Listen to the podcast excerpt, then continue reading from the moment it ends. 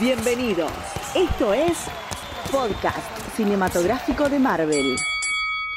Saludos Marvelivers. Les damos la bienvenida a una nueva entrega de podcast cinematográfico de Marvel, el podcast de Radio de Babel, en el que hoy, en vivo por Twitch y sin editar en formato podcast, vamos a hablar, en principio, del aniversario de los Cuatro Fantásticos que se aproxima, que ya lo tenemos cerca, la familia de superhéroes de Marvel, o vamos a debatir, la primer familia de superhéroes en la historia de los superhéroes, tal vez.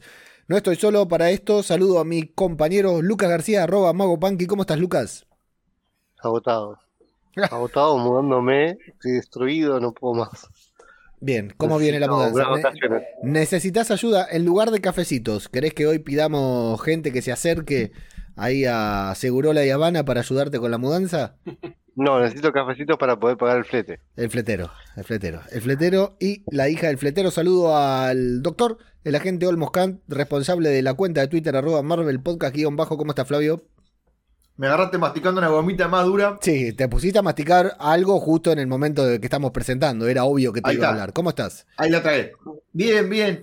Eh, sí, yo sé que el flete del mago es caro, porque como está viviendo en una isla privada, el traslado en, lancha está carísimo. Así es. Y saludamos al artista de podcast cinematográfico de Marvel, Pablito Ours. ¿Cómo estás? ¿Cómo andan, muchachos? Tanto tiempo.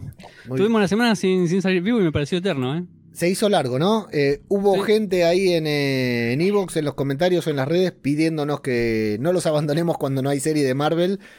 Pero bueno, eh, la semana pasada teníamos ganas de salir, de hecho habíamos dicho que íbamos a salir al aire, pero también teníamos ganas de rascarnos los huevos el martes y no hicimos nada. Así que les agradecemos a todos y les pedimos disculpas a los que nos esperaban. Pero bueno, hemos regresado y teníamos varios temas para tocar. Ponele, no, la verdad que sí, la verdad que sí teníamos eh, un par de cositas que queríamos hablar porque hay muchas noticias, hay muchos rumores, hay muchos trascendidos, pero decidimos anticiparnos un poquitito al trending topic que va a ser ahora los próximos días porque hace un par de días o ayer, ya no recuerdo claramente, con esto de los Juegos Olímpicos les digo, tengo los días más distorsionados que Bonadeo, porque no sé si lo que estoy viendo es de hoy, es de ayer. Bonadeo, Bonadeo está viviendo empanada de cocaína, a mí no me decís que no. Bueno, no te voy a decir que no, pero le, explicamos a los que nos escuchan desde otro lado. Bonadeo es el sinónimo de los Juegos Olímpicos en, Argentina. Es el periodista, es un periodista deportivo, pero especializado en el, eh, los deportes olímpicos, los deportes de atletismo, o no sé, es un gordo, la verdad que es. Deportes. Es, no, no es, más gordo. es un ex gordo, exactamente. Pero ¿no vieron que usa la misma ropa que cuando era gordo? ¿No les parece que, que no cambió el vestuario? Sí, sí, sí, sí. Usa la misma ropa cuando era gordo, le queda todo grande, sí, sí. Pero bueno, no nos metamos con la, linda comunidad de gordos que nos apoya. Nos van a tachar por gordofóbicos. Sí, sí, nos van a cancelar, ya no se puede decir nada, ni que bonadeo gordo se puede decir. Y bueno, es muy conocedor de, te habla, hay un tipo tirando y te pasa de comentar fútbol a comentar tiro, a comentar eh, canotaje como en este momento y parece que entendiera de todo. Bueno, y sí, está a las 24 horas al aire, pero nos meten ahí, nos, engañan un poquitito porque gran parte del día está en diferido, pero no dicen que está en diferido y le dejan el cartelito de vivo los turros de Teis Sports. Así que bueno, felicitaciones a todos los competidores desde acá, el apoyo del podcast cinematográfico de Marvel. Mi señora lo sigue a todos en redes, ¿eh? Aparece uno y Bonadeo dice, síganlo en las redes y mi señora lo sigue. Hace, eh, hace todo lo que todo lo que Bonadeo y Santi Maratea le dice que haga en Instagram, mi señora lo hace. Bueno, decíamos, hay una fiebre, se viene el aniversario de Los Cuatro Fantásticos. Un equipo de superhéroes muy importante en Marvel que curiosamente en este podcast, en PCM, lo hemos tratado muy poco. Porque no hemos tenido películas de Los Cuatro Fantásticos desde que se estrenó. O sí, no recuerdo si la de Josh Trank salió ya en época de PCM, pero yo al día de hoy todavía no la vi. Así no, no, ustedes no, usted no había nacido todavía en mi vida. No, no nos conocíamos todavía. No, es del 2016. Pará, en mi vida. ¿Para quién sos, chabón? Luis Miguel. Del 2016 creo que es. Así que me desconcertó y un mensaje en los comentarios. Bueno, y ahora los vamos a leer. Y tengo. Y bueno, el tema es que. Mm, nunca hablamos de los cuatro fantásticos, o hemos hablado muy poco cuando es una. Son unos personajes casi fundacionales de lo que conocemos hoy como Marvel. Entonces, como se acerca el 60 aniversario de los Cuatro Fantásticos, decidimos empezar a tocar este tema un poco superficialmente por ahora, porque algo me dice que dentro de muy tiempo, dentro de muy poco tiempo, vamos a tener que dedicarle muchas horas de grabación a este equipazo de superhéroes que nos encanta, los queremos mucho. Y bueno, vale la pena celebrar sus 60 años, que Marvel tiene algo especial, ¿no, Flavio, para celebrar estos 60 años de los Cuatro Fantásticos? Sí, está saliendo una serie que va por el número 2, todavía son 6 números, todavía no terminó, eh, que se llama Fantastic Four Life Story. Lo mismo que hicieron con Spider-Man el año pasado, que es una serie de 6 números que van pasando por la década de los 60 hasta la del 2020. Y cómo hubiera sido la vida de los personajes si hubieran envejecido al, tiempo natural, por decirlo así. Eh, la, de Spider-Man la leí, me volvió loco, me encantó. Igual la escribió uno de mis artistas favoritos, que es Chips Darky. Eh, la nueva de Fantastic Four, no sé si la está escribiendo eh, Dan Slott o quién. No me acuerdo, ya lo voy a confirmar. Un segundo. Bueno, fíjate si puedes subir nuestro audio que nos avisan que está un poco bajo. Adelante, Flavi. Gracias, Maxi. Sí, decía que no recuerdo bien qué es más. En este momento la estoy buscando. Eh, va por el número 2.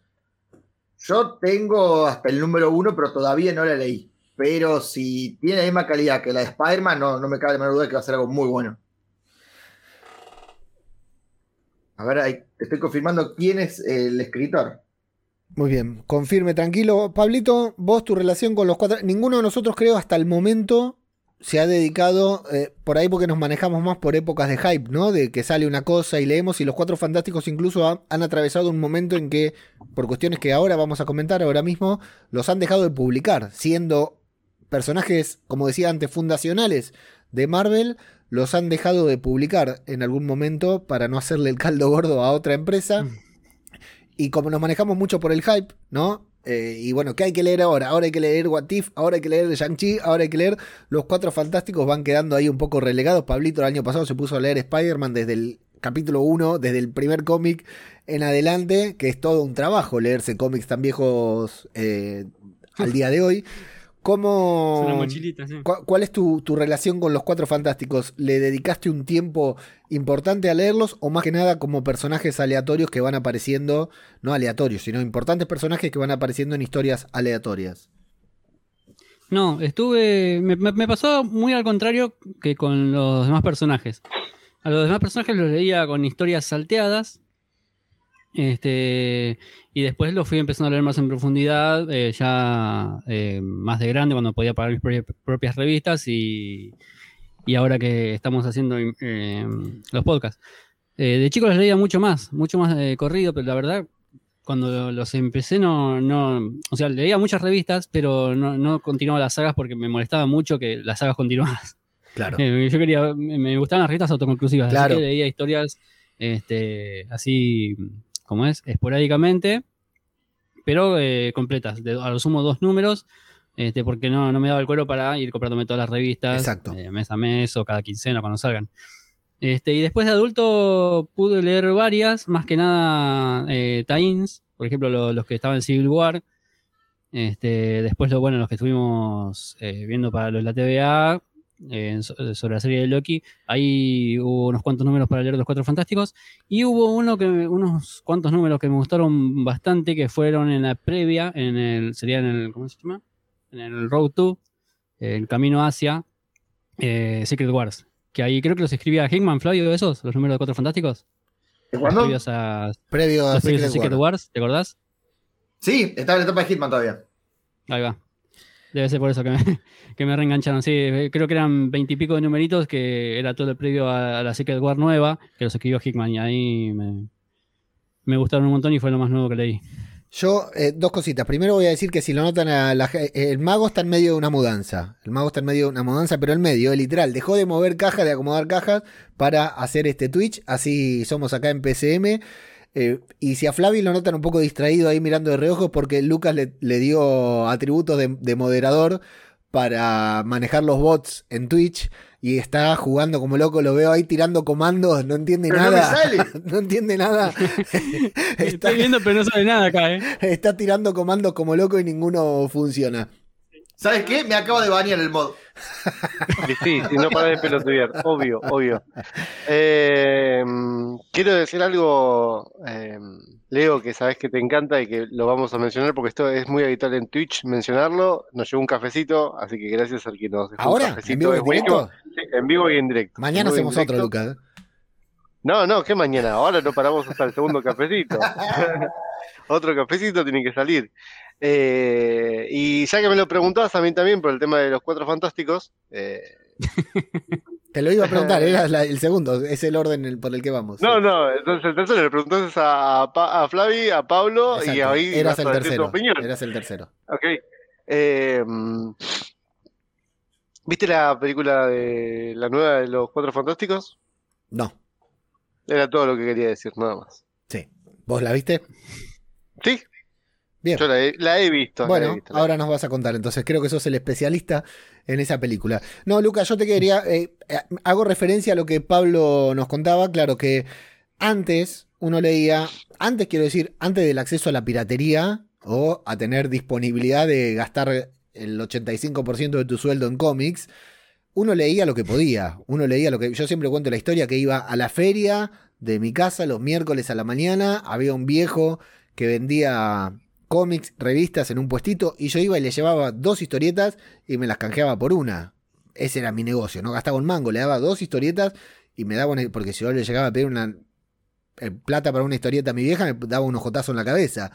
Entonces, uno leía lo que podía y claro, eso tenía, a mí me pasaba mucho de, de agarrar una historia, no entender cómo empezaba y cuando iba levantando vuelo, terminaba y no cerraba la historia porque era un número que no, no que, que seguía, entonces era bastante ingrato y sí, uno iba leyendo lo que podía, lo que se encontraba y evidentemente a, a elección siempre las historias autoconclusivas eran mucho mejor. Vos, Lucas, eh, cu- ¿cuál es tu impresión con respecto a los cuatro fantásticos? A mí me da la sensación de que si hacemos una encuesta, muy poca gente va a elegir a los cuatro fantásticos como sus personajes favoritos de Marvel. Hoy, al día de hoy, ¿eh? Pueden elegir Wolverine, por supuesto pueden elegir Los Vengadores, por supuesto pueden e- elegir X-Men, pero no sé cuántos eligen, elegirían a los cuatro fantásticos. Eh, eh, a ver, los Cuatro Fantásticos lo que tienen es que es un grupo muy consolidado, ya que son prácticamente una familia. Eh, pero, eh, como vos decís, o sea, como familia no lo tienen. Eh, siempre el que estuvo más metido entre todas las historias siempre fue Red Richards, que está metido como el consultor, como el doctor, como el científico, el que está siempre, el que estuvo siempre en todos los, mega eventos de Marvel. Eh, y bueno, Su siempre estando ahí del otro lado, apoyándolo o estando en contra. Pero, digamos, es, es, digamos, la que. El Pepe Grillo de, de, de, de Reed Richards. Eh, pero las historias de los cuatro fantásticos son muy pocas, muy poco conocidas. Acá lo tenemos a Pablito que nos hace un ademán con el dedo ín- dos dedos índices sobre, sobre la frente. No sé si es una referencia a Mephisto o en particular a qué aspecto de la vida de pareja entre Red Richards y Sue Storm. No, no, es porque ahora en este momento en el podcast que sale grabado tiene que sonar Highway to Hell. No, no, es porque Zul le medio le metió los cuernitos con amor. Medio. En un ¿Medio? momento muy particular. Medio. ¿Con amor? ¿Con, con amor o con amor? con Namor. Ok. Personaje, o sea, a eso, a eso, por eso digo, ¿no? Cada vez, si bien ya anunciaron, ¿no? En el Disney Investor Day que los Cuatro Fantásticos están en desarrollo, el director va a ser el mismo director que ahora se está encargando de la trilogía de Spider-Man, que la trilogía de Spider-Man llega a su fin con No Way Home. No es que termine la historia, tenemos entendido que la trilogía de Spider-Man van a ser, la historia de Spider-Man, el arco del Spider-Man de Tom Holland van a ser tres trilogías, nueve películas. Juventud, eh, o digamos adolescencia, que es la actual, juventud, que es la próxima, y adultez. Y de ahí en más, bueno, veremos. Tenemos Tom Holland para rato, Dios y Sony mediante, ¿no? Bueno, ahora Claro. Disney también se puso un poco puta. Así que vamos a ver, con perdón de las putas, digamos, ¿no? Porque la verdad que lo de Disney es zarpado. A mí ya me da miedo para el futuro del MCU, de Kevin Feige y de cualquier cosa. Pero El director, perdón, eh, me, me, colgué un segundito porque estaba pensando en lo próximo. Eh, eh, Pensé que se me iba a cortar internet. chicos, les, quiero decir, Leo está tomando una, una, pastilla que no está entrando a la aduana, por eso a veces se, se va. Tuve dos inconvenientes. que no la está tomando. Tuve dos inconvenientes. Primero, la complejidad del guion que estamos manejando hoy que elaboramos para el podcast de hoy, que me, hizo pensar un poquitito de más. Y segundo, que estoy viendo que está por, por largar una Argentina en remo y me desconcentré ahí por eso. Así que si me mm. paro y me pongo a gritar, es, porque ganó la de remo, cosa muy poco probable. Un saludo para todos los remeros que nos escuchan. Em, el director de la saga o de la película de los Cuatro Fantásticos va a ser el director que actualmente es el de Spider-Man, la trilogía de Spider-Man, por lo cual puede ser que deje de estar en la trilogía de Spider-Man, ¿no? Y sea, ni idea, los ademanes de Lucas, si fueron para mí, no entendí nada. No, no, no fueron para nosotros. Ok. Entonces, está pidiendo el bar. Entonces, ahí lo, que tenemos es que ya se sabe el anuncio de que ya está por llegar la próxima película de los cuatro, la primera película de los cuatro fantásticos dentro del MCU. ¿Cómo? ¿Cuándo? ¿Cómo? ¿Con quién? No lo sabemos. Pero van apareciendo determinados factores que van a ser clave en el debut de los Cuatro Fantásticos en el MCU. Tuvimos a Agatha Harkness en WandaVision, tenemos la inminente aparición de Namor en Wakanda Forever. Eh, ¿Cuál es la relación de estos dos personajes? Bueno, la de Namor ya nos anticipó un poquitito Pablo. Eh, ¿Cuál es la relación, por ejemplo, de Agatha? Que ya lo contamos en el podcast de WandaVision, pero como el público se renueva, eh, ¿cuál es la relación de Agatha Harkness, de Agnes, con de Agatha All Along con Red Richards con los Cuatro Fantásticos. Era la, niñera de Franklin y Valerie. Nada más ni nada menos. Qué linda niñera, ¿eh? ¿eh? Volviendo al tema, sí, pero en el cómic es la, versión vieja, ¿eh? era como mm. Mirta, pero más canosa. lo que decía Pablito de la relación de Sue con Namor, hasta el mismo Red Richards explota esa relación cuando necesita la ayuda de Namor. en el evento de King Black, cuando están medio hasta las pelotas, necesitan a buscar ayuda de quien sea, eh, dice, ¿quién le puede ir a pedir ayuda? Porque encima estaban re enemistados en ese momento los Avengers con Namor. ¿Quién le puede ir a pedir ayuda a Namor? Y Reed Richard la mira con medio con cara de orto y medio como diciendo, por favor, a Su. Su no le contesta nada, se ve que Su viaja en un submarino y cuando vuelve le dice, ¿qué tuviste que hacer para que venga? Nada, pero onda, no me rompa la pelota, vos me pediste que fuera, ahora no me preguntes qué tuve que hacer. Bien, y a mí una de las cosas que más... Sí, Pablo. una cosita. Em, esta gata que vimos en Marvel, que es la gata joven, vos que decías qué vinculación tenía con los Cuatro Fantásticos. La gata joven aparece en, justamente en la colección de los Cuatro Fantásticos, pero en el universo Ultimate. Aparece como villana, como apareció en, en, en, en WandaVision. Claro. Este, y ahí también aparece en Amor porque es, eh, se juntan los cuatro fantásticos eh, con los atlantes para poder tener a Agatha que llevaba dentro de sí a los siete de Salem. que eran todos, era una especie de monstruo que al final no era Agatha, era una especie de monstruo que puede este, dividirse en siete y ahí tenían los siete de Salem que son otra versión también. Pero eh, la Agatha joven aparece en el, en el universo Ultimate em, en los números de los cuatro fantásticos justamente. Exacto. A mí algo que siempre me gustó de los Cuatro Fantásticos, Lucas, es algo que decías vos anteriormente, esta interacción, este vínculo que hay entre ellos que están muy lejos de ser el equipo perfecto. Justamente porque son una familia. Conviven, viven juntos, algo que se ha retratado bastante bien o parcialmente bien en las películas, que viven juntos, son convivientes, coexisten en el mismo ambiente. Entonces, claro, Sue Storm y Red Richards pueden tener una gran relación, pero no dejan de ser marido y mujer, digamos. Se van a dormir enojados y por ahí se tienen que despertar a mitad de la noche y salir a pelear contra Doctor Doom. Entonces, son un equipo de superhéroes que tienen muchas interacciones, tienen muchos problemas también, muchos problemas terrenales, a pesar de ser superhéroes, y sin embargo, a pesar de eso, logran convertirse en un buen equipo de superhéroes y en, en un gran equipo de superhéroes, en un equipo imprescindible para la sociedad, para la humanidad, podríamos decir, Lucas. Y no nos olvidemos también de la relación de Sue y Johnny, ¿no? Que también, al ser hermanos, es quién. Yo no tengo hermano, ¿no? Tengo un hermano con el cual es muy chico y no, prácticamente no, me he llegado a pelear tanto, pero ¿cuántas veces te, te cagaría tu hermano? Sí, la verdad que sí, es más alto que yo. El otro día lo vi, el hijo de puta, no sé cuántos anoninos por día come. Em, pero, mm, ¿cuántas veces no te peleaste con tu hermano? Y, ellos pasa exactamente lo mismo. Son hermanos.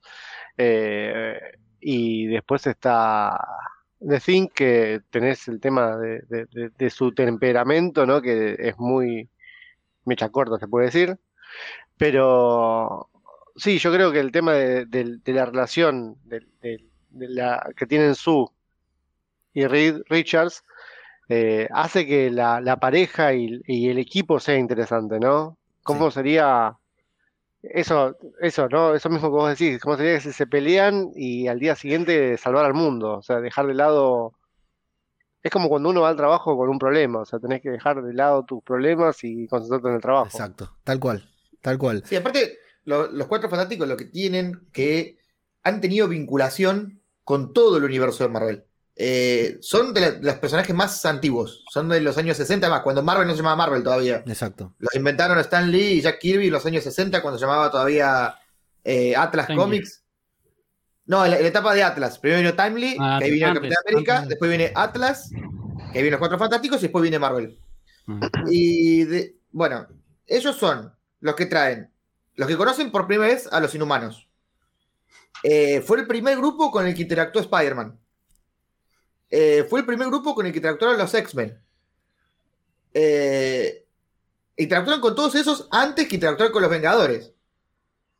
El personaje de Reed Richards en el universo Ultimate, la versión Ultimate, es tan importante que es uno de los villanos más importantes de ese universo que se llama El Pensador, que ah, tiene tanta inteligencia y tanto poder que es capaz de hacer colapsar todo un universo para chocarlo, para fundirlo con otro.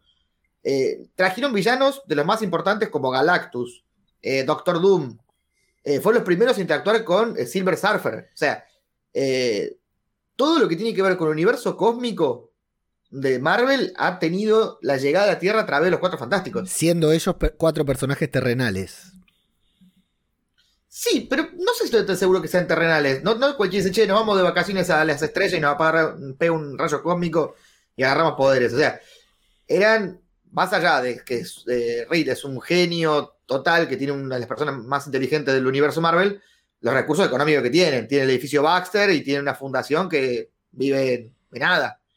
Es más, en los últimos tiempos han formado la Fundación Futura que adoptan nenes con superdotados, extraterrestres, qué sé yo, y los tienen viviendo ahí. ¿Quién tiene viviendo un, un en la casa?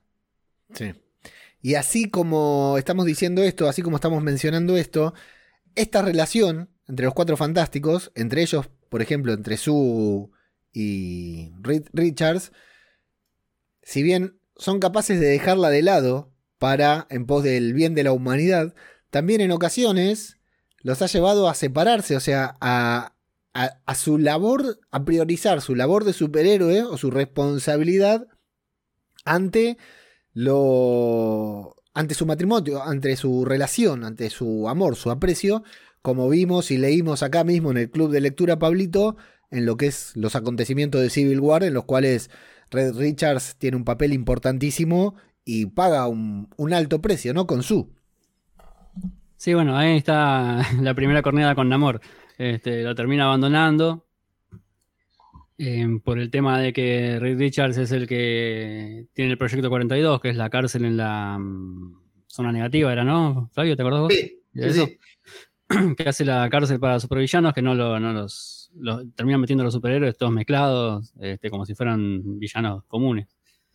Este, por ese lado y porque venía guardando muchísimos secretos con respecto a, lo que pasaba detrás de todos los manejos de, ¿cómo es? Del, del proyecto que tenían eh, que tenía el gobierno con respecto a las identidades de los personajes.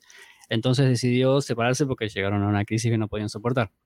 Sí, de hecho. Eh, Incluso el que le abrió los ojos fue vos que decías de, de Namor, Pantera Negra, que va a aparecer ahí.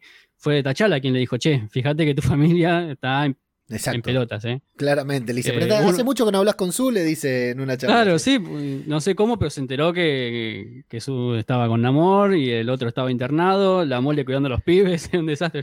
Sí, le, habían cagado a palos, le habían cagado a botellazos. No, le habían dado un botellazo, le dieron un botellazo que Lucas se enojó mucho, me acuerdo. sí.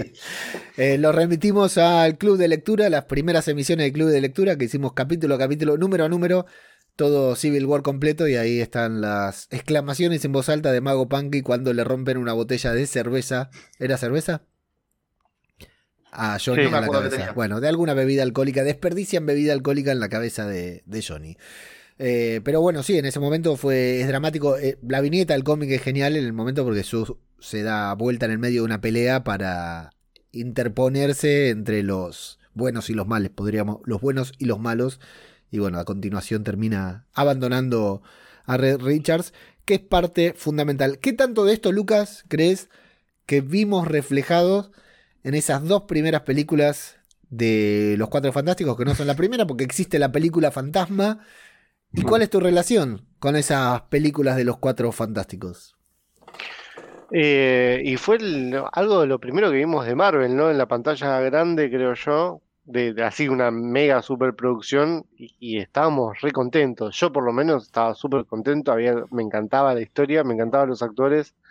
Creo que Chris Evans había interpretado una excelente antorcha humana, era muy divertido. Todo el mundo quería ser Johnny Storm en ese momento. Todo el mundo quería tener una hermana como Jessica Alba como su Storm. Y no sé. Yo no, sé si, ¿eh? Claro, no sé si quisiera que sea mi hermano. Bueno, y era muy divertida, las historias eran muy divertidas, eran creíbles. Va, yo te lo digo desde el punto de vista del niño que era en ese momento. ¿En qué año, ¿De qué año son estas películas? ¿Del 2000? Ponele. ¿2004? Ponele, no sé. Tengo que fijar, sí. Eh, y la verdad. porque salieron después de las de Spider-Man. Y además el misticismo que tiene cuando entra cuando entra Silver Surfer en la segunda, que a nadie le gustó esa película. Creo yo que eh, es buenísimo el, misticismo que con el que entra el personaje. Eh, es un personaje que sabemos que es poderoso, que además viaja por mundos, viaja por mundos en una tabla de surf. Es muy de drogadicta esa historia, ¿no? Pero está, está, muy buena, porque eso te da la, la pauta de lo fuerte que es. Yo creo que lo mejor que tenía esas dos películas era el cast y lo peor que tenía es la, versión humo, nube enojada de Galactus. Qué bronca que me dio eso. Te juro que me dio tanta bronca. Porque dices, tenés un recontra personaje, un tipo, un, gigante que se morfa a los mundos y lo transformás en una tormenta, en una nube pedorra. Bueno, eh, eh, eso pasa por un tema de, tiempo que Marvel lo supo manejar muy bien. Hoy día te puede crear un personaje gigantísimo como Galactus porque tiene un montón de, tiempo para crearlo. Ellos tenían solamente una película atrás y no sabía si iban a poder hacer una continuación de, esto. Pero ¿por qué lo de la, nube? Eso nunca nadie me lo explicó. ¿Por qué la nube? Si por ahí hecho un Galactus que viene a morfarse la Tierra. Nunca Ni idea, ni idea. Pablito, ¿vos tu eh, relación con estas películas? Uh, em, me pasó algo muy raro con esto. Em, ¿Viste esas películas que vos eh, encontrás haciendo zapping y las dejás? Sí. Bueno, no sería el caso este. Eh, no, la primera, qué sé yo, la vi. Tenía algunas cositas comiqueras que estuvieron lindas pero después terminó bastante floja. Y la segunda, esto que decía Loca, me cebó muchísimo con Silver Surfer. Eh, por eso, por el misticismo que tenía, con lo groso que parecía. había hecho pelota a los cuatro fantásticos apenas empezaba, a Doom. Eh, pero después lo terminaron sacando de la enfermería entre Rick Richards y la antorcha humana. sí. La, verdad, un, fiasco. Bueno, y después la nebulosa esa con, con Galactus me dio una bronca. Eh, que me, me terminó decepcionando, básicamente. Yo, yo quiero decir que éramos otro tipo de espectadores, en principio, ¿no? No estábamos, no estábamos tan... No, éramos tan quisquillosos. No, exacto. A mí, la película de los Cuatro Fantásticos, la primera que es, acá estoy viendo, del año 2005, me encantó. En ese momento me encantó, pero la, como película de acción, como película de entretenimiento, una película... Porque ahora ya pedimos multiverso, pedimos algo mm. magnánimo, algo que continúe, digamos, teníamos Spider-Man 1, 2, 3, X-Men 1, 2, 3.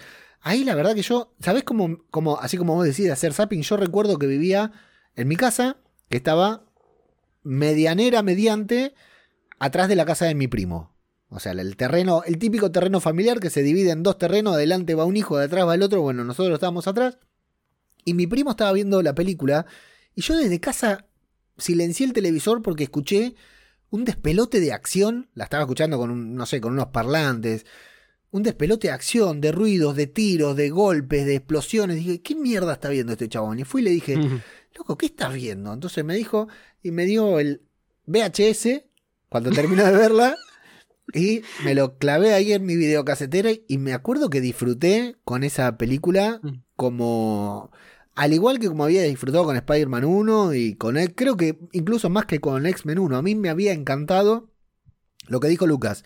Casting perfecto, salvo Doom, Doctor Doom me pareció medio caca, medio cacoso.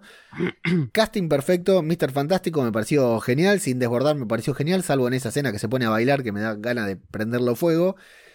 Eh, Johnny, bueno, Capitán América como Johnny era brutal. Yo me enojé mucho cuando lo convocaron para ser el Capitán América, porque dije, no puedo, yo no jamás voy a dejar de ver en ese actor a Johnny, porque es la antorcha perfecta, y sin embargo fue genial.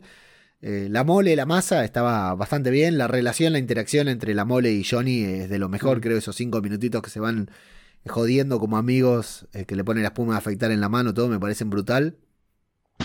Y bueno, Qué buena escena. creo que de Jessica Alba al menos Lucas y yo sé que estamos enamorados desde hace tiempo. Es una mujer hermosa y como Sue Storm me pareció en ese momento la Sue Storm perfecta. Pablo, ibas a acotar algo. No, no, que yo también estaba enamorado en ah, esa bien, Bien. Somos tres enamorados. Eh, de la serie de Black Angel. Resaltar un comentario de Maximum que dice Black que Angel, ¿verdad? tanto la idea de que Reedy Sue la interpreten John Krasinski y Emily Blunt. Eh, que es la pareja que desde, creo yo desde antes que se, anunciara que, que, van a estar los cuatro fantásticos, que todo el mundo quiere que sea John Krasinski y Emily Blunt. Sí. De, John, Krasinski voy a decir lo siguiente, empecé a ver The Office. Sí. ¿Por qué a todo el mundo le gusta The Office, la puta que los reparió? es, una recontra serie. Es, una recontra... Yo la uso para dormir. Cuando no puedo dormir, me pongo un capitulito y no aguanto ni tres minutos. Yo digo, ya fue, apago porque me voy a dormir. No, pero es muy bueno. Te juro. Eso, es porque tenía la narcolepsia, Mau. No, no, no, eh, es malísima. Y, eh, y Emily Blunt, eh, sí, bueno, puede ser. Pero yo les pregunto a ustedes, si no fueran ellos dos, olvídense en que existen ellos dos, ¿quiénes serían? Sí, yo no yo buscaría actores jóvenes, ¿eh? Sí, yo, yo, creo que tienen que ser actores muy jóvenes. Actores muy jóvenes. Por ejemplo, para Sabrina, para Sabrina, ¿Cómo lo, justamente. ¿Cómo sería Sabrina la, Para Jessica Alba, creo que una actriz del tipo de Sabrina, sí. Para Jessica Alba. Jessica Alba, bien. Sí. Hay que cambiarle el nombre a Sue Storm y ponerle Jessica Alba. Jessica Alba. Para Sue Storm, la, la, la que hizo de Sabrina. Y ponele, sí. Una, una actriz así. tiene esa pibita? Y es jovencita. Pero es muy jovencita. Es mayor. Si, tu pregunta tiene que ver con si es mayor o no es mayor, es mayor. Pero eh, tiene. ¿Cuánto tiene? ¿20 años? ¿24? yo creo que van a, Yo creo que van a buscar por ese lado, ¿eh? Que van a buscar por ese lado, porque los cuatro fantásticos tienen que estar 20 años en pantalla. Y si te agarran a Krasinski, en 10 años es viejo. O sea, no es viejo. Pero no van a querer hacer la historia de, de eh, los cuatro fantásticos en el asilo. O sea, van a querer hacer los cuatro fantásticos desde origen. Yo quiero para, para Mr. Fantastic, lo quiero a Henry Saga, el que, el que estuvo en New Mutants. Sí. sí. Sí, sí, me parece que iría bien. Bueno, entonces si tengo que pedir, pido, pedimos, a ver, hay Twitch y comentarios en Evox. Pedimos para Sue Storm, Anya Taylor Joy. No, tiene que ser Magic, no importa. No importa que ya fue Magic en New Mutants, tiene que ser Magic. Es Magic. La cagaron a. Sí, es Magic, es verdad. Pero la cagaron con meterla como hija de. como la hija de, Tony Stark, pero si no, para el caso sería la de 13 razones. Sí, no, no la tengo vista esa chica yo. No vi 13 razones. Y si no, el pibe de 13 razones quedaría, si buscas un. Ese es buen actor. Un, un Reed Richards joven, creo yo que quedaría bastante bien. Sí, yo creo que hay que buscar por ese lado candidatos, ¿eh? Si hay en Evox, en Twitter, en Instagram. No, yo, pensaba que ibas a tirar un. Yo no puedo creer que el mago se aburra viendo ah, ya sé que me y vea 13 razones. ya sé que, eh, porque el mago es depresivo, el mago depresivo tiene tendencia a suicida. No lo puedo creer. Eh, ya sé que me vas a decir, eh, Lucas, Andrew Lincoln, Rick Grimes. Andrew Lincoln, sí, sí, podría ser el Red Richards perfecto, pero ¿cuántos años? Por cinco años nada más. Después le agarra Parkinson y chao. No, después se pone un puto que se quiere ir a Londres y nada, y te, deja, te deja mitad de la temporada, deja cagón. Es perfecto, para mí es perfecto. Eh, Pablito, ¿vos tenés algún candidato? No, es que con esto de los actores soy malísimo. No, estaba pensando en alguna rubia y algún tipo. Sí, ya también. No importa, si es rubio, no importa. Para no, pensar rubia. No sé, no los actores. Te puedo decir, no sé, alguno que trabajó en algún lado, pero no, no estoy repasando películas y series de alguna rubia y no se me ocurre. Bueno, pero recordemos que ahora están cambiando el sexo. Eso te iba a decir, claro. eh, bueno. Así que recordemos que el último eh, Johnny Storm fue negro. Sí, sí, sí. sí. No solo fue negro, fue Michael B. Jordan, que después hizo a un Killmonger espectacular que todos estamos pidiendo que regrese. Qué bueno no, que yo fracasó. No. Yo no, yo no quiero que vuelva Killmonger. Bueno, estoy a punto de sacar a Flavio del chat. Vuelve ahora el, 22 de agosto. El 22 de agosto ya lo tenemos. Pero pará, vos decime una cosa. ¿Cómo lo sacás a Tachala? Decís, se murió. O vino la nave, vino la nave Rodríguez y se oyó otro planeta. Y decís, ok, se murió. Eh, eh, Tachala, ¿por qué no lo puedes revivir si puedo revivir a Killmonger? Ya está, tienen que estar los dos muertos. Killmonger viene de otro. del multiverso. ¿Y por qué no le traíste el Tachala del multiverso? Porque se murió el actor. claro. Corta, que se murió Killmonger, ¿eh? Para, Maxi está diciendo algo que me, está rompiendo el corazón. Para su Storm elegiría a Catherine Winnick. Sí, yo Catherine Winnick la quiero en cualquier papel del UCM. Cualquier papel. Ah, es, es, la Berta de Vikings. Mm. Pero está media grande para su Storm. Tiene treinta y pico. Pará, pará, no nos desubiquemos. No nos desubiquemos. No sé cuál es, no sé cuál es Catherine Winning. La Gerta, eh, Vikings. Listo, con eso lo tenés que saber. No, yo tampoco veo Vikings, pero sé quién es la Gerta. Busca Rule 34 Vikings, la vas a encontrar fácil. Pero ¿sabés cómo la encuentro mejor, más fácil? Poniendo el nombre y el apellido. Ah, bueno, muy bien. Pero Flavio, quería que veas algo puntual por eso. Eh, Flavi, ah, te, te, corto en algo en particular porque eh, nosotros estamos diciendo, es grande, es vieja, lo que fuera, pero Lucas, está viendo tu pantalla en pantalla, por los dos. Sí, que justamente ah, es, para, es, para, que lo vean todos. No, es para que lo vean todos. notificaciones. ¿eh? No, no, bajar el Twitch. Más que nada el Two Girls One Cup. Eh, Mira, mira, porque si, si, vemos en la pantalla del doctor acá arriba, eh, muestra, recién nos estaba mostrando un video que estaba viendo. Ojo con lo que sale, Lucas, porque nos te bajan el Twitch en serio, ¿eh? ¿eh? automáticamente lo bajan. ¿eh? Te, lo, te lo banean para bastante tiempo. que estamos diciendo que son grandes de acuerdo a lo que nosotros creemos que Marvel debería estar buscando como actores del MCU. Ahora, cuando eligieron a Tom Holland como Spider-Man, yo fui el primero en poner el grito en el cielo, ¿eh? Yo dije, pero la puta madre cada vez más chico, ¿por qué no agarran un Spider-Man adulto, lo que fuera? Y ahora lo banco a, las piñas mal a Tom Holland. Pero yo me imagino que van a ir por ese lado. Me imagino así todo. Me imagino X-Men, me imagino Cuatro Fantásticos, me imagino que todo los van a ir buscando eh, más adolescentes o jóvenes muy jóvenes como para que tengan un buen recorrido, porque si no tienen que andar reiniciando como hicieron ahora con Robert Downey Jr. cada 10 años. Y se me ocurre que los Cuatro Fantásticos dan para mucho más. Para mí, precisamente, los Cuatro Fantásticos no tienen que ser jóvenes. Los X-Men sí te creo. X-Men por ahí sí. Yo creo que los Cuatro Fantásticos tienen dos opciones. O los agarras jóvenes, o los agarras grandes y que el protagonismo lo tengan Frank y Valerie. No, no vende. ¿Vos decís que no? No, no, no vende juguetes. No vende juguetes. Frank no Valerie. No, pero Frank... son cinco gatos locos los que lo conocen. Pero Frank es mutante nivel omega. Él puede alterar la, estructura de la realidad. O sea, es tan poderoso que se lo debaten hoy por hoy. Pasa la mitad del día con los mutantes y la mitad del día con los cuatro fantásticos porque tienen miedo de que el chabón se desbande, se extrañe a la familia o se extrañe a los amigos. Fabio, eh, te, lo, te, lo, acabo de decir, Leo. No vende, no lo conoce nadie lo conocés vos y Pablo tal vez. No, no, no. Vicky seguro que también lo conoce. Vicky también lo conoce. Bueno, pero muy importante. Es el que, es el que le dijimos que lo cuidaba Agatha. Sí. Está bien, pero no, no es conocido. Eh, yo, eh, yo no vería esa, una, una, serie de Frankie Valerie. Mago, ¿cuántos conocían a los Guardianes de la Galaxia antes de la película? Ahí va. Nadie. Bueno, y es una de las franquicias que más éxito tuvo. Pero si podés meter, eh, pero pará, pará, pará, pero si eso era porque tenían que meter todo el tema cósmico, el, todo el tema del espacio, de alguna manera. lo podrían metido de alguna manera distinta, ¿eh? Lo mismo decía, bueno, no importa. No, es que no tenía necesidad de hacerlo, de, de, meter a, los, a, los, Guardianes de la Galaxia. Suponete, para mí, Correa los Guardianes de la... Correa los Guardianes de la Galaxia sí. del UCM. Y la gema de la mente la encuentra Thanos en un planeta y listo. La gema, sí, la gema de la, no, la gema del poder. Sí. No, no, te sumaron nada, pero te ampliaron tanto el universo y los personajes que quedaron. O sea, lo mismo podría pasar con, eh, con Frank y con Valerie. Decís, estos son otros viejos y los dos protagonistas son ellos. No tienen necesidad de que sea algo extremadamente popular. Banco Maxi acá, ¿eh? está comentando, dice que, que, para él tienen que aparecer jugadores desde el principio. Y me parece que, pueden ir por ahí, por, por el tema que cómo apareció Spider-Man también en el MCU. Que ya apareció, no, no dieron, no hicieron película de inicio, se, está bien, se metió en Civil War, que no es el protagonista eh, de fondo, ¿no? de los principales.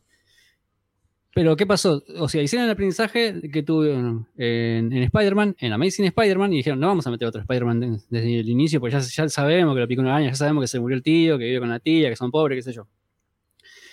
Capaz que con los Cuatro Fantásticos pase lo mismo, porque ya hay bastantes películas atrás. Sí, ya contaron el inicio. Pero, o sea, eh, eh, Maxi, Maxi está diciendo que aparezcan full power los Cuatro Fantásticos. Sí, sí, sí. Sí, está bien. Yo, yo te lo recontra compro, eso. Ahora, que me expliquen por qué, dónde estuvieron, ¿no? Que... Con los Eternos. Eso lo, eso lo comentan. Escondido con los Eternos jugando, jugando el Spider-Man ni lo comentaron. Spider-Man no lo comentaron ah. nunca. Pero, eh, a ver, Spider-Man, sí, vimos videos, el chabón era adolescente, estaba tratando de hacer cosas. la araña? No, nunca viste cuando le picó la araña. ¿Y pero cuánto tiempo sabemos de qué pasó desde que le picó la araña hasta que decidió convertirse en Spider-Man? No viene el caso. Porque el chabón no tenía recursos y trataba de, quedarse, en el eh, de quedarse en el anonimato. ¿Y qué tiene que ver? Trataba de que no lo vea nadie. O sea, los videos de YouTube estaban en contra de que lo filmen. Entonces está bien. Que los cuatro fantásticos, o sea, tenés que mostrarme de alguna manera que estuvieron de alguna manera y que eh, algo hicieron, algo tendrían que haber hecho. Sí, sí, porque aparte Reed Richards es medio una celebrity, no, no es alguien que pasa desapercibido. Entonces no puede decir. Eh, ah, mira, ahí, está, ahí están los. Ahí están Más los. o menos. Eso después, me parece. El, el proyecto cuando tuvieron la anomalía en el espacio no fue muy, muy público, que digamos. Está bien, pueden, pueden trabajar tranquilamente ocultos. Eso olvídate, no, no tiene que ser conocido. Se puede hacer conocido después por hacer tal cosa. Sí, aparte incluso, es hasta mítico, no, no, no podés despegarlo de que son personas conocidas, entre comillas, dentro del universo de Marvel de los cómics. Eh, yo creo que, para mí lo, que pueden llegar a hacer en ese caso que, que parezcan ya con los poderes es mostrar algo en otra película, como que hay una anomalía, se envió una nave, etcétera, ¿no? Y después Yo creo que lo peor que pueden hacer pueden hacerlo tranquilamente que, que estén full power ya y después más adelante cuando ya estén un poco más introducidos, sí, eh, los cuatro fantásticos el inicio. Y ahí sí te muestran qué es lo que sucedió. Yo creo que lo peor que pueden hacer es decir, ah, vienen de otro universo, vengan. Eso me parece recontra choto. no, si empiezan a meter todos así, vienen de otro universo, eh, ya dejo de ver películas de Marvel.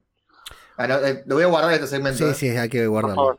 Vos sabés que me, no, no había. Me quedé callado porque no había pensado en, la gran mayoría de las cosas que ustedes acaban de decir, incluido lo que dice Maxi acá en el chat.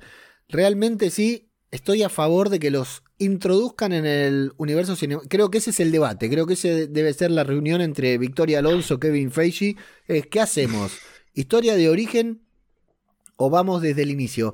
Y no estaría mal que. Lo mismo, ¿eh? están, diciendo, están diciendo, me compro una casa en Las Vegas no, Victoria Alonso estará pensando en comprarse un terreno ahí, una prefabricada en La Plata.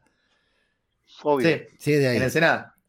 Eh, sí, es cierto, cometí un, fallido, Pablo. ¿Historia de origen o arrancamos con los cuatro fantásticos full power? Y es cierto, la verdad que vamos a. Voy a hablar con honestidad. La historia de origen de los cuatro fantásticos es una caca.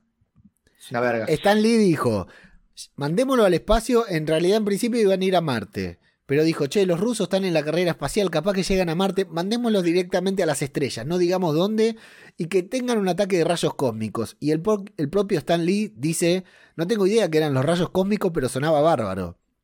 Entonces, la historia de origen de los cuatro fantásticos, la hagan, la representen como la representen, sea cual sea la adaptación, es una caca, porque encima los cuatro rayos le dan una habilidad diferente a cada uno. El pobre Ben Grimm es el que se queda más perjudicado. Y la verdad que no me molestaría nada. Los cuatro podrían todavía ya tener poderes ahora y no intervenir hasta que no tengan que intervenir, qué sé yo. Ni, siquiera los eternos, ¿eh? Están ahí en el edificio Baxter. Nadie tiene por qué mencionarlos hasta. Nadie no hay razón para que los hayan mencionado hasta el día de hoy porque son científicos, son astronautas, no tienen nada que ver con cuestiones superheroicas ni nada por el estilo. Se pueden haber blipeado o no. Tienen superpoderes y lo están negreando en el laboratorio. Yo tengo una teoría re falopa y se la quiero dedicar acá. Ya voy a tomar el nombre porque no, no quiero quedar mal. Chamo a KD22 que dijo que quería escuchar alguna falopeada mía. Para mí los van a presentar en The Marvels. ¿Y cómo lo van a presentar? que ellos se fueron en los años 90 en una misión al espacio y desaparecieron, todos lo daban por muerto. Y en realidad los secuestraron los Kree y estuvieron experimentando con ellos. Y ahora que en The Marvels vamos a tener a los Kree y a los Skrull, aparentemente, quizás pasa por una puerta y dice, che, ¿qué hacen cuatro prisioneros acá? ¿O quién son estos cuatro que tienen presos acá? Dice Carol Danvers. Somos de la Tierra, ¿nos llevas? Y cuando vuelven tienen poderes. Fa, toda una película. Ya es una cosa, este tipo. no, no, no, no. ¿Qué? Pero aparte con la entrepierna todavía. Sí, no, es terrible. Pero aparte te la tiran en cinco minutitos. Lucas, te voy a llevar a una posición difícil ya para ir concluyendo nuestro homenaje a los cuatro fantásticos. Eh, la verdad que bueno, se cumplían 60 años y valía la pena hablar de unos personajes que no hemos hablado hasta ahora le, acaban de eliminar 17 mensajes consecutivos a Maximum. No tengo idea qué habrá querido. 20, mensajes eliminados por un por, Una más, al eh, Quiso hacer spam y lo bañaron. Este. Recuerdo. Creo que yo ya no estaba, ya no trabajábamos juntos con Lucas, yo ya me había ido del trabajo, pero seguíamos contacto a través de las redes sociales. En ese momento era Facebook. Y recuerdo una publicación de Lucas pidiendo el Oscar para Jessica Alba, el Oscar, el Emmy, el Martín Fierro y todos los premios que existan, la buscaría, porque nunca una publicación me había causado tanta gracia, para Jessica Alba por una de sus, de sus bailes en la película Sim City. De sus bailes eróticos. Pero recuerdo la publicación, listo, no busquen más, denle el Oscar, el Martín Fierro, el Emmy, todos los premios que haya a esta escena. Eh, te voy a llevar a una polémica decisión. Sue Storm, Jessica Alba, y bueno, los que están ahí en el Twitch y los que están escuchando en Evox también les preguntamos, Sustorm, ¿Jessica Alba o Kate Mara? Eh, entre las dos. Sí, tenés que elegir una Sustorm. ¿Para que la interprete ahora? No, tenés que elegir cuál, fue, tu favorita, lo que quieras. Jessica Alba, Jessica Alba, mil veces, un millón, cuatro millones de veces si quieres. ¿Flavi? Voy a ser recontra hater, ¿eh? no me quedo con ninguno de los dos. Oh. Me pareció tan de madera Jessica. A mí Jessica Alba me gustaba en la serie Black Angel, pero en Los Cuatro Fantásticos me pareció re de madera, me pareció re opacada. Y eh. Kate Mara no, tiene, no tuvo expresión en toda la película. Perdón. Igual Dark Angel, Dark Angel me parece que es después, ¿eh? No, era más jovencita, es de los 90 Dark Angel. Ah, sí, es verdad, era más joven es un. Tenía un papel de mierda en los Cuatro Fantásticos Jessica Alba. El papel de Sue Storm está bastardeado, está arruinado. ¿eh? Pero ojo, pero ojo, que en el cómic eso se nota mucho.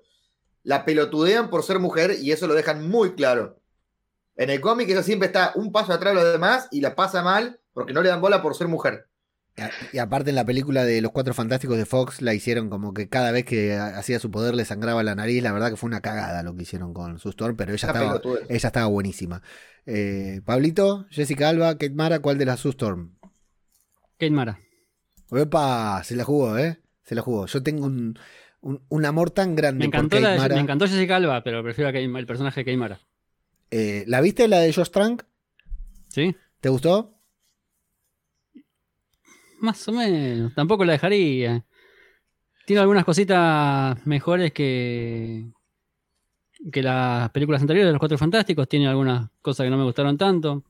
Ese, Doom, es patético. El Doom es una cagada. Prefiero el de las viejas. Eh, o sea, el personaje ya ha hecho Doom, ¿no? Eh, volando en la tabla de, los cuatro de, de Silver Surfer. Este, qué sé yo, me gustó más eh, qué sé yo, el hombre de goma en la primera no me gustó mucho y no me refiero a Mr. Fantástico, sino a la mole. Prefiero la mole de la segunda, que parece piedra de verdad. Sí, el primero era de goma espuma. Eh, me gusta mucho más el, el- el Johnny negro. No me molesta el color, sino me, me, me cabe más el personaje. Lucas, No sé, no me hiciste ninguna pregunta. ¿qué película, qué, qué te misma. pareció la película de Josh Trank de los Cuatro Fantásticos? Ah, ah, eh, me pareció que está contado las re chapas, pero muy rápido. Eh, y al pedo, porque se, se nota que al chabón le dijeron, toma, tenés la historia de los Cuatro Fantásticos, hacela. En una película.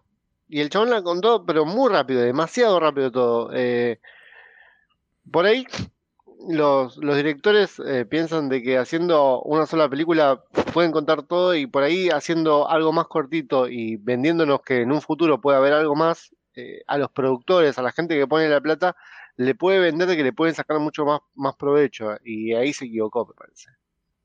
Sí, De contarla tan rápido, de contarlo tan mal.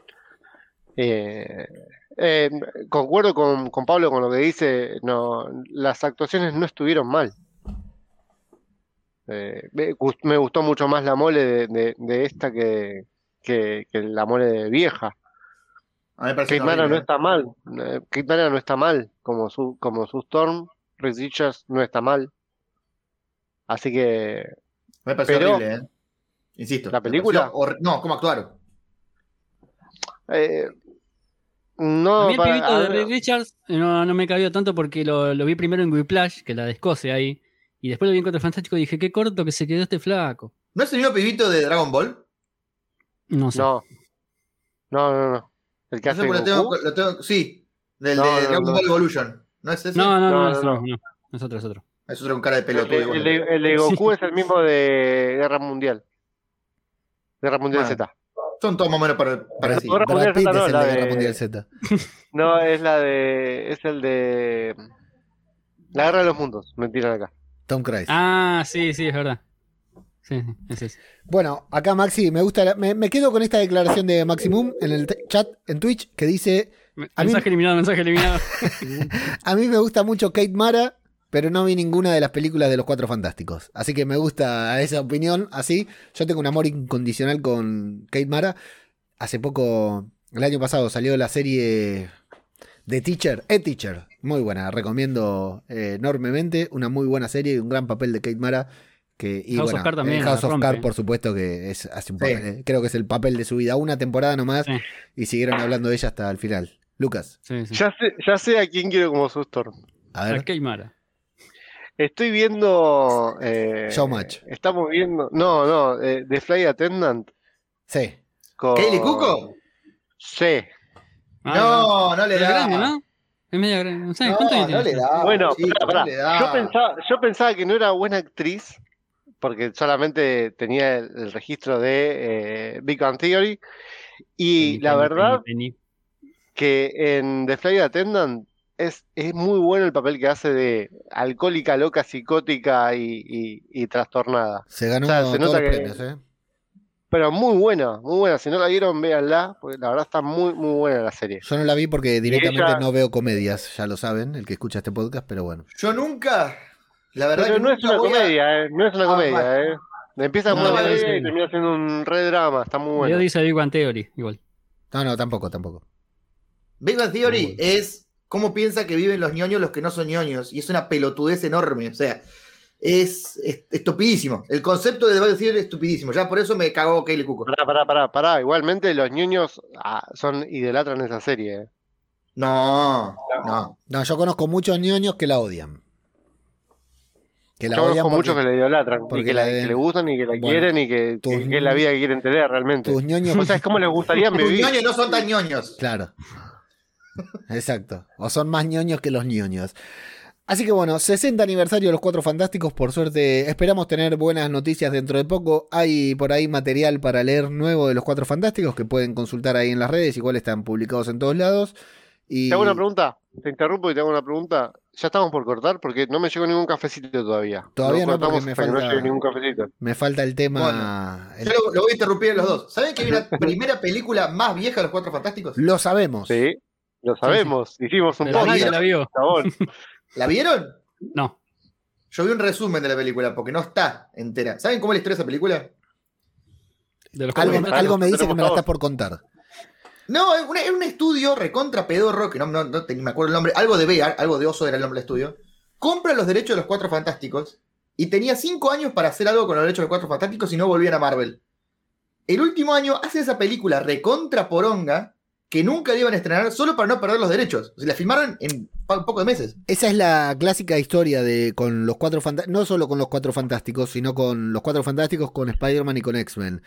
Hay un tiempo cuando ceden los derechos Marvel, todos los estudios que lo compran tienen un tiempo para hacer las películas porque si no, ¿por qué venden los derechos Marvel? Porque quiere vender cómics. Marvel no hacía películas en ese momento, entonces o sea, Marvel hace películas nada más que porque quiere vender cómics y juguetes y remeras. Pero bueno, ahora también quiere cortar tickets, ¿no? Vender entradas. Pero antes no lo hacía por eso. Antes lo hacía para vender más cómics. Entonces, la mejor forma de vender cómics, como nos enseñó Transformers, que vende juguetes desde tiempos inmemoriales, era hacer películas. Vende los derechos y los estudios están obligados a con éxito o sin éxito, a sacar una película cada X cantidad de años porque si no pierde los derechos. Por eso Sony se apura rápidamente siempre en tener una nueva película de Spider-Man. Ahora ya más o menos la cosa está controlada, ¿no? Pero por eso Sony saca Spider-Man 1, Spider-Man 2, Spider-Man 3, ya está preparando Spider-Man 4, ya viene Sony porque si no pierde la propiedad de esos derechos.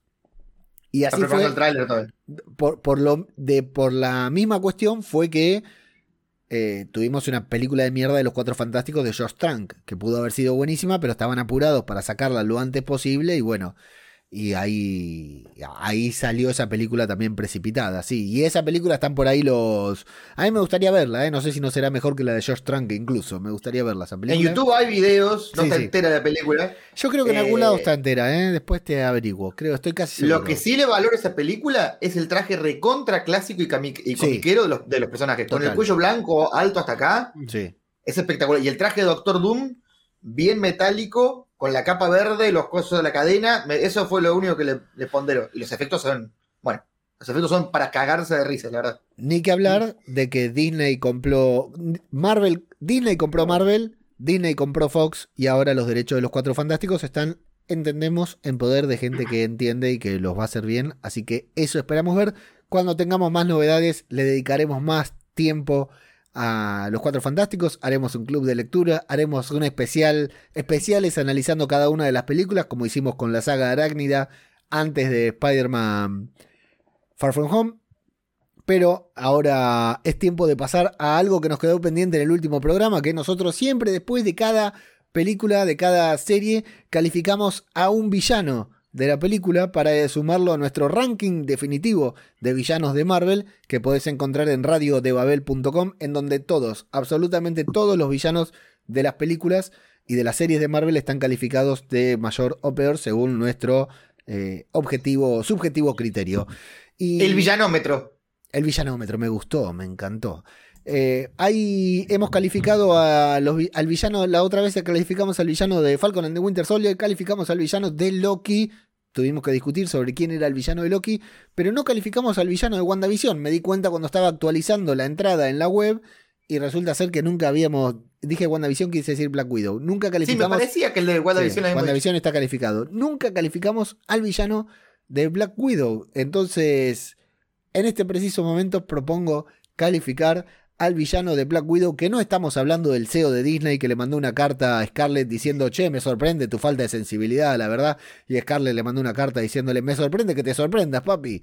No me conocías de antes. Bueno, no hablamos de ese villano del nuevo CEO de Disney que se va a convertir. A mí me da mucho miedo porque hasta Kevin Feige salió a, respaldar a Scarlett. Me imagino que no debe estar para nada, las para nada tranquila las cosas ahí adentro de Marvel Studios. Eh, propongo calificar si es que ustedes están de acuerdo y si no están de acuerdo les pido que no estemos una hora debatiendo sobre el tema como cuando fue el final de Loki.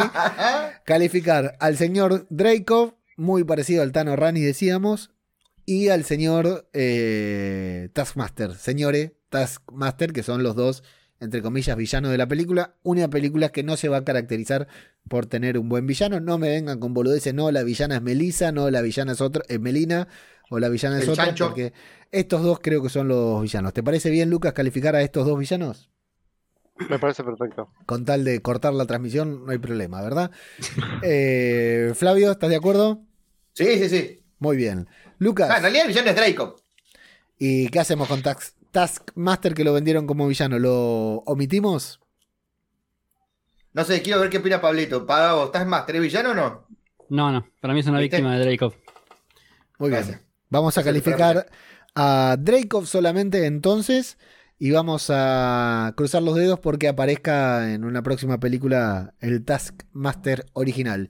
Lucas, ¿qué te ha parecido Dracov en, en esta película? Eh, un, del 1 al. Del 1 al 10 y sacamos promedio ahora sí. Eh, 8. Mm, no, 7, 7. 7. 7 puntos para Draco. ¿Flavio? 9. Un tipo que tiene la sangre fría. No le pongo 10 porque sale poco.